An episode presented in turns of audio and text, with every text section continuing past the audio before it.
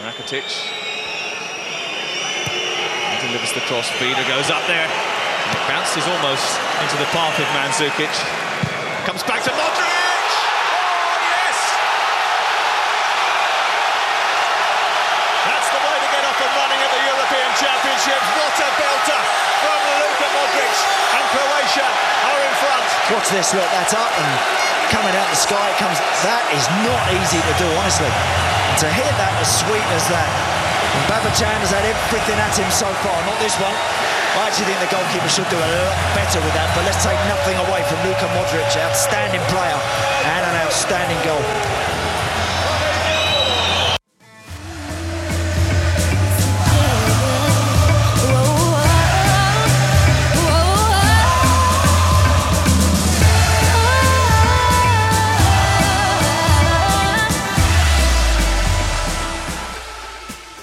欢迎收听《看球者说》，我是 Cedric 宋指导。《看球者说》是一档以足球为主题的播客节目，关注国内国外足坛动态，探讨场上场下深度话题，漫谈和足球有关的生活方式。请通过荔枝 FM、苹果 iOS 原声播客应用或其他泛用型播客软件订阅《看球者说》，第一时间收听我们的最新节目。也欢迎你通过微博“看球者说”播客和微信公众号“看球者说”及时获取节目信息和周边花絮。并与我们的节目组互动，留下你对节目的看法和希望我们谈论的话题。我们节目呢最近开辟了一个打赏通道啊，如果你想要请我们节目里的各位指导喝一杯啤酒的话啊，欢迎你通过公众号打赏通道扫描二维码，我们呢一定会把你的打赏转化为啤酒的啊。如果还有剩的话，我们那就再加两根串儿啊。你现在收听到的是第七十八期的《看球者说》节目，也是我们欧洲杯专题节目的第四期节目。录制时间是二零一六年的六月十三日。啊，节目的开始呢，还是要提示大家啊，我们的欧洲杯官网游戏啊，Euro Fantasy 欧洲杯梦幻足球经理这个游戏呢，还在如火如荼的进行中。我最近看到又有一些新的听友们加入进来了，大家一块玩。同时呢，我们的微信平台上的冠军投票预测也仍然在进行中啊。我们看到最新的数据啊，节目录制的时候最新的数据。现在排在第一位的是德国队啊，可见昨天的这个表现，证明人气还是很旺的。德国队现在是百分之二十八的比率啊，第二名呢是法国队啊，占了百分之二十三，并列第三的是西班牙和英格兰这两支队啊，百分之十五。呃，投票还在进行中，大家可以随时去我们的微信平台上给你心目中的冠军进行投票。昨天呢是欧洲杯的第三个比赛日啊，第一场比赛给大家介绍一下，北京时间六月十二号晚上的九点钟，这是 D 组啊小组赛的第一场比赛，在巴黎王子公园球场，也是巴黎圣日耳曼的主场进行比赛呢，是由土耳其对阵克罗地亚。在第四十一分钟的时候啊，土耳其队员将球解围出禁区，插上了莫德里奇，这是克罗地亚的中场核心啊，禁区外一脚凌空抽射破门。克罗地亚一比零领先土耳其，这个球相当的漂亮。我们看这个，呃，本期节目开始的这一段，当时的英文解说啊，也是描述这个球，当时真石破天惊。我当时看了这个球，感觉都已经震惊了啊，一拍大腿差点站起来。这个球看上去啊，就是它实际上比看上去要难很多，因为球的。升空的距离啊非常高，然后这个球呢从那么高的球下来之后，它一定是有很强的，我们说高空势能啊，转化成动能啊，那那个球的速度也很快。在这样的情况下，这个球不打飞是非常难的，有点像有人把它类比成当年欧洲冠军杯决赛里面齐达内那一脚石破天惊的凌空抽射也是非常高，然后但是动作呢可能比昨天莫德里奇这球更加舒展一点，但其实。我觉得难度上比的话也差不太多，而且莫德里奇这球相当之远，这个距离啊，我看了一下，可能距球门有三十米左右，这样的一个位置，呃，球呢也是打出了一个在门前有急速的下坠啊，门将只是图欢奈何，那个球真是不是门将的锅啊，确实难防。呃，之后呢，这个球进完之后啊，下半场比赛里面。斯尔纳和佩里西奇两个克罗地亚的球员相继击中横梁。这次比赛呢，这个打到门柱上的这个射门也非常的多啊。总别看总的进球不多，但是很多机会都打到横梁上啊或者门柱上啊。最后呢，经过九十分钟的激战，克罗地亚一比零战胜了土耳其，迎来了他们本届欧洲杯的开门红。呃，平心而论啊，昨天在在德国队出场之前，我觉得克罗地亚应该是到目前为止踢的最好的一支球队，就是发挥的最好的一支球队。第二场比赛是北京时间啊，六月十三号凌晨零点钟，这是欧洲杯小组赛 C 组啊，C 组第一轮第一场比赛，在法国尼斯啊的城市球场打响，波兰队和历史上首次参加欧洲杯的北爱尔兰交手。上半场呢，波兰围绕着北爱尔兰掀起了狂攻啊，但是疯狂进攻的结果呢，却是效率欠佳啊，最后没能破门。中场和北爱尔兰零比零互交白卷。下半场来到了第五十一分钟，波兰队的皮什切克啊右路发动进攻，库巴禁区右侧得球之后横敲。米利克啊，七号米利克中路跟进，停下球，非常冷静的左脚推射，把这个球送进了北爱尔兰队的球门右下角。波兰一比零领先对手，终于是打破僵局。但是最后呢，也没有更多建树，最终还是一比零战胜了北爱尔兰，稳妥的拿到了开门红。这也是波兰队啊在欧洲杯上的首场胜利。第三场比赛啊，是北京时间六月十三号凌晨三点钟啊，C 组的第二场比赛。在里尔，夺冠热门德国队和乌克兰队相遇。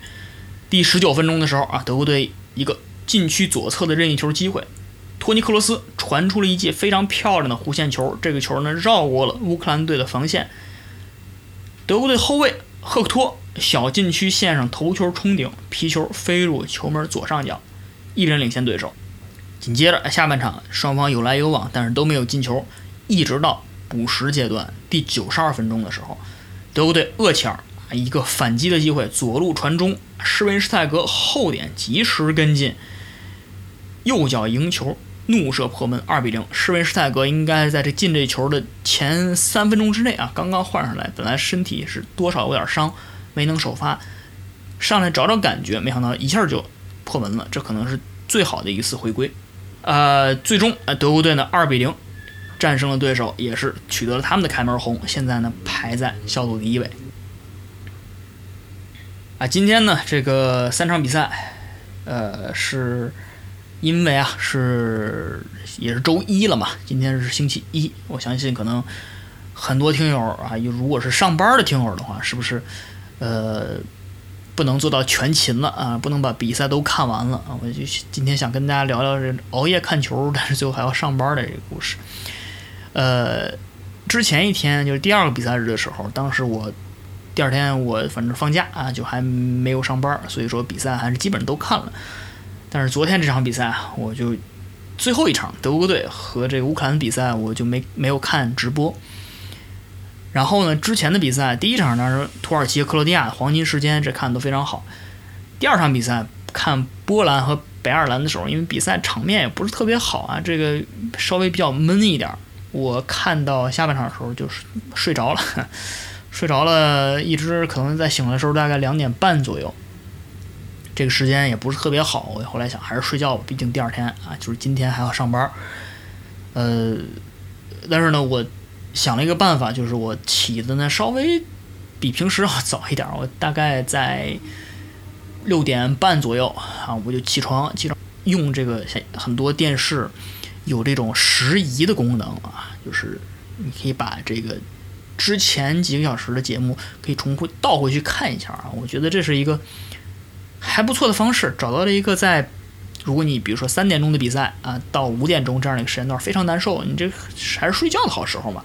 你把这个比赛稍微往后推两小时，你早晨比如说六点半嗯一直看到八点半啊。如果你是上班不需要特别早的话，或者你你离单位比较近的话，你可以通过这种方式。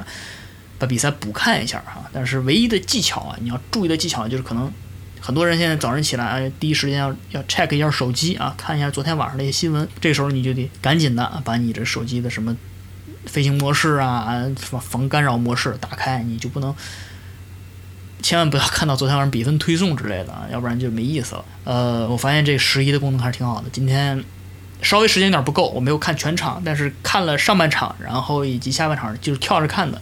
临上班之前把这比赛算是看完了，第一个球呢看着了，最后一个球呢也是因为补时嘛，最后几一个球也是看着了，所以说感觉这种方式呢也是上班族的一种方式啊，看球的一种方式。所以说我们现在还是非常羡慕这些学生党啊，现在好多我们好多听友，相信还在上大学，甚至是在呃，其实上中学可能压力大一点，呃，熬夜还是挺困难的。我记得我以前看这个，就上中学的时候看大赛的时候，感觉熬夜不太现实啊，好多比赛就只能看重播。但是现在呢，呃。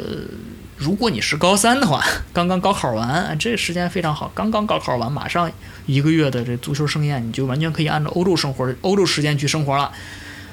但是其他的中学生啊，还是还是要这个以学业为重啊。但是我记得印象中，我们有一位听友应该是在今年高考或者是中考啊，我记得他去年的时候有跟我们说，说这个我们的节目已经成为他高三生活的一个。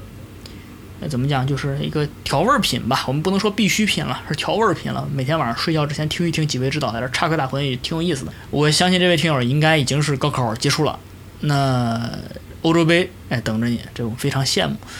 呃，大学生呢，我相信大学生有的大学课业严一点啊，有大学课业松一点，那看球的机会更多一点。我印象中，我们有一届这个欧洲杯就是在大学中看的，当时真是。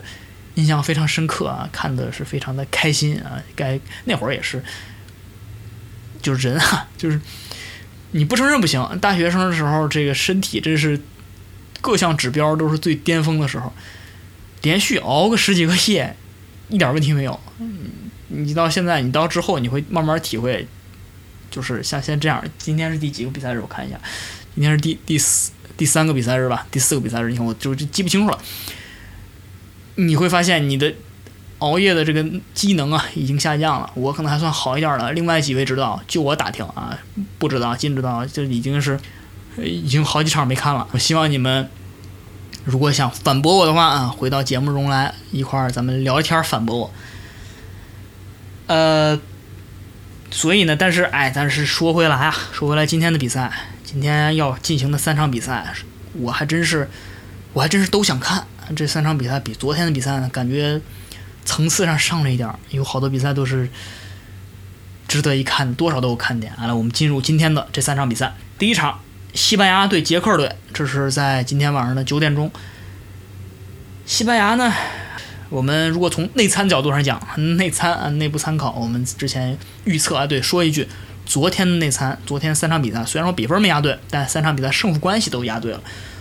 所以说，如果你要是真是想跟着我们节目，做一些投资的话，你可以考虑啊，你可以一严肃的考虑到我们这个内参现在都是我们自己几位指导啊，这个倾注心血分析出来的，大家可以作为参考啊。我们不虽然不负责任，但是我们是很用心的。第一场比赛，西班牙和捷克这场比赛呢，其实之前有一个新闻，就是说大卫德赫亚因为丑闻，他有可能错过本届杯赛啊，但是呢。呃，所以很多啊，很多这个卡西利亚斯的球迷啊，包括我们节目的一些忠实听友，以及我们节目的小编，都是卡西利亚斯的球迷，非常期待。哎，卡西是不是有机会上了？我刚刚拿到本场比赛的出场名单，德赫亚还是首发，那可可见这个德赫亚的这个风波可能已经过去了。呃，这客观上讲，我们不掺杂任何的情感因素啊，这对西班牙来说是一个非常正向的消息，毕竟。德赫亚从年龄上讲，从本赛季的表现上来讲，都应该是第一选择。呃，我们呢觉得西班牙这次比赛里面，虽然说不是一个夺标的最大热门，甚至可能呃应该能进前三吧，应该能进前三吧，德国、法国、西班牙嘛。但是西班牙的这次，你要知道他还是卫冕冠军来的啊，而且是连续两届的。卫冕冠军，这次他仍然是卫冕冠军身份出战。你虽然说大家之前没有那么看好，但是不要忘记他这个身份啊，这个这个身份呢，如果放在以往的话，那可能对欧洲杯卫冕冠军这是一个诅咒啊。但是，呃，当西班牙现在不不受大家认可的时候，他心里有这个东西在加持，或许是个好事儿。呃，从西班牙这个队来看啊，队里阵容来看呢，确实因为世界杯的惨淡表现，有一些队员逐渐离队了。但是呢，我们看到新补上的这些人，我觉今天啊，特别提醒大家注意三个球员，这是我也是在我们之前的《梦幻足球经理》这个游戏里面非常看重的，我把他选到了队里面。呃，科克啊，或者翻译成科凯，这是中场马德里竞技的核心球员。另外，前锋诺里托莫拉塔这两位。说实在的，莫拉塔和诺里托这两位球员，比上一届世界杯的这个选择前锋线上的选择就是迭科斯塔相比起来，我觉得有一点很重要，就是这两个人啊，对荣誉、对锦标、对这种大赛上的好表现，应该说是非常饥渴。这个饥渴程度绝对是超过了迭科斯塔，这没有任何这个人褒贬的意思，这可能是个人性格使然。所以说，我觉得这两个人啊，在本届的欧洲杯上，有可能哎，在人们特没有特别注意的情况下，杀出了重围啊，有机会去竞夺这个最佳射手的这个头衔。毕竟到现在为止，你看到这三天比赛下来，还没有哪个人进了两个球，是吧？梅开二度，这都没有。哎，有今天我觉得很有可能这个。诺里托、莫拉塔这两个人是不是能把这个进球进球数单场比赛进球数能往上走一走？呃，对手捷克队，捷克队呢，我个人不是特别看好。呃，我们的节目有位听友，呃，在这个微信的公众号留言跟我说：“哎呀，这宋之之前的第一期节目里面对整个杯赛的预测里面，居然把捷克队放在了小组倒数第一位啊，他非常。”非常这个呃幸灾乐祸，等着说看着宋纸回头打脸啊，看着我回头打脸。我个人确实对杰克有点有点偏见啊，我觉得他这个当然也是，我觉得也是实力分析了。他在这个组里面，平心而论，他只能跟土耳其属一档的，能不能拿小组倒数第一，就看跟土耳其那一场。而且我觉得这场跟西班牙应该来说，西班牙赢的可能性还非常大。而且我个人觉得西班牙有可能一场大胜。哎呀，终于。来一场大胜吧！大家都等了太多了。昨天德国队赢两球，这已经是最大比分差了啊！所以说呢，我个人的预测是西班牙队三比零战胜捷克。这是今天的第一场比赛内参。第二场比赛内参，爱尔兰对瑞典，这是明天凌晨的零点钟啊！我们之前说，这个威尔士可能是贝尔一个人的球队，斯洛伐克可能是哈姆西克一个人的球队。现在我们就请出一个真正是一个人的球队了！这瑞典队，要知道你从二零一二年欧锦赛以来，谁呢？大帝啊，伊布拉希莫维奇，这真是大帝了。他已经包办了瑞典队所有进球的百分之七十四的进球啊，都是他参与的，要么是助攻，要么是自己进的。呃，没了他，少了百分之七十四的进球，你想这什么概念？这就是他一个人的球队。而且伊布呢，现在也确实是。有人说了，为人桀骜不驯，非常狂傲啊！这个性格呢，也是当今足坛也是一抹鲜艳的亮色啊！我们在节目中之前也经常去吹伊布，谁能不喜欢伊布呢？是吧？伊布没什么没什么好黑的，就是就是就是厉害，确实厉害。这么大年纪了是吧？现在仍然是经常做这些神仙球的。大伊布说了啊，这场比赛之前说了，说作为瑞典队队长啊，不管我走到哪里，我都是。统治级的，我丝毫不怀疑这一点。统治级的，英文叫 dominating 啊，这词都可以用上。我非常自信。他说啊，这几年来我感觉我变，知道我想要的是什么，我也知道我一定能够得到。传奇还在延续，The legend can still deliver 啊，说的非常的 掷地有声啊，真是。我们队中啊有很多年轻球员，我们都有压力，但是我的肩上的压力更重。我。会帮助我们的队友减轻这个压力。我希望他们能好好享受这届杯赛。一个带头大哥，同时又是一个进球狂魔啊！这是一个，也是一个语录狂魔啊。说出来话真是都是语录了，大地语录。呃，这场比赛呢，爱尔兰和瑞典，你从两队的身形上来看，也是一个硬碰硬的比赛。瑞典呢，如果没记错的话，应该是本届二十四支球队里面平均身高最高的。爱尔兰的别说了，那是这个。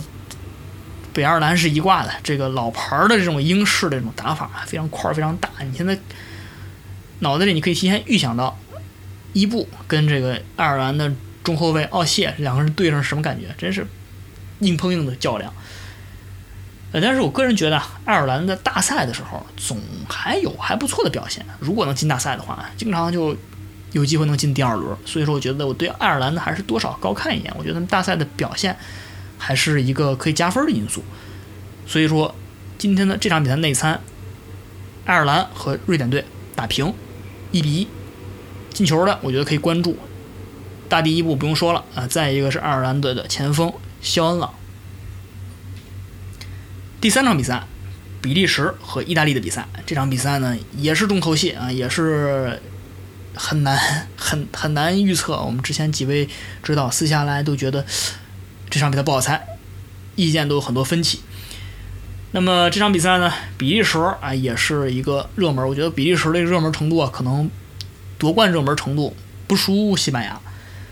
呃，反观呢，这个意大利，意大利在就是整个欧锦赛啊，欧洲杯开赛之前，接连传出像像维拉蒂啊没法参赛，包括像像之前老将皮尔洛不说了，都没机会参赛啊。那我觉得。意大利确实现在变成一个哀兵姿态出战，可能唯一能拿得出手的就是防守线啊、防线 BBC 啊，像这个门将布冯、基耶里尼，还有这些呃博努奇这几位，这可能是非常稳定的尤文图斯的防线，能让他们少丢点球。我觉得这可能是一个在锦标赛赛制里面一个很重要的一一点啊。所以说，我觉得意大利呢。出现倒是有可能，但是面对比利时这样的进攻，我觉得多少还是有点困难。我觉得比利时可能要注意一点，比利时从上一届世界杯我们可以看出，这个队里面确实人才济济。我觉得可能如果单拿出人的话，单拿出这些明星名单的话，不输法国队啊，法国队、比利时，再就是比利时了。但是呢，比利时球迷，我昨天听英国卫报他那个博客提到里面有一位比利时足球的专家应该提到，就是这一点的，比利时啊这个队。他不是，他这些球员都是都是每个人都是一个个体，每个人都很厉害，但是捏合在一块儿可能就就哎就一加一小于二了，这种效果，互相之间的配合不够娴熟，这可能是个问题。所以说，我觉得比利时能否哎能否这个克服这个捏合的困难，这是他们最大的一个障碍。呃，最后了，这个给出本场比赛内参预测，本场比赛内参预测呢？觉得比利时还是会赢的啊！比利时会一比零战胜意大利，这是我个人的预测。我觉得前锋线上呢，卢卡库这种强力中锋，或许能把意大利的这个稍微有点显老的后防线打出一个破绽出来。啊，另外刚才金指啊，我们跟在。这个我们的金指导，这是意大利的忠实拥趸啊，他他预测意大利今天是会赢的啊，这个也是非常忠实的意大利的拥趸。他说啊，这个我问他，我说现在意大利的核心是不是坎德雷瓦？因为我之前看到很多消息里面啊，这个很多外界的一些报道里面，觉得坎德雷瓦似乎是现在意大利的核心。我说一个核心，因为坎德雷瓦是个边路啊，这核心怎么放在一个那么那么靠边的边路位置上？坎德瓦踢怎么样？他说坎德里瓦踢的还可以啊，但是可能真正的核心应该是中路的莫塔。但是，anyway，不管怎么样，我觉得莫塔做核心，这比维拉蒂啊这些以前的皮尔洛啊，这还是差太多了，差一个量级。所以说，觉得意大利的进攻啊，可能还真是，嗯，真的是挺困难的。除非像以往有这种斯基拉奇啊这样的一个斜刺里杀出来一个人，是吧？我不知道这些因西涅这种人是不是有机会成成成型，是吧？有没有机会灵魂附体？大家都期待着看这场比赛。我觉得相比起来，还是这场比赛还是别错过了，是吧？好哈，今天的看球者说就说到这儿。我们也希望你今天的比赛，欧洲杯比赛仍然能看球快乐。我们也非常高兴的注意到，我们不管是在微信公众号以及我们的微博上。都有更多的粉丝啊，更多的听友来关注我们了，我们非常高兴。我们也希望我们这个这些听友们，如果非常喜欢我们的节目的话，把这个节目安利给你的球迷朋友们啊。这个不是球迷的朋友也可以安利嘛，是吧？你我们节目，如果你之前去搜一些历史节目的话，往期节目的话，我们有些节目是不不聊足球的，聊一些社会问题，聊的也算是有的听友给我们也很高的评价。所以说，我们欢迎你啊，成为整个看球者说大家族中的一员，把这个节目安利给更多的朋友们。我们今天的看球者说就到这儿，看球者说明天再说，拜拜。